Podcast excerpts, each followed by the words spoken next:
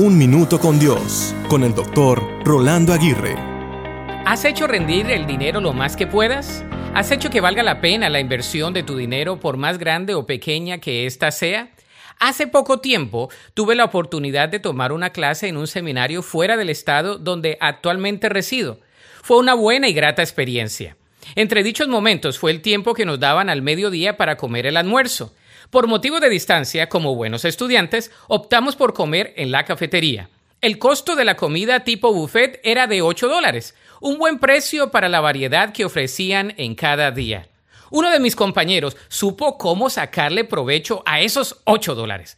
No solamente comía ensalada, su plato de entrada, sino que también repetía, tomaba fruta, hacía un sándwich para llevar y terminaba comiendo el postre sin ignorar la bebida que también estaba incluida. Todos, hasta él mismo se reía, y coincidíamos de que si viviese allí en el plantel, la cafetería quebraría o lo vetaría de entrar después de algún periodo de tiempo.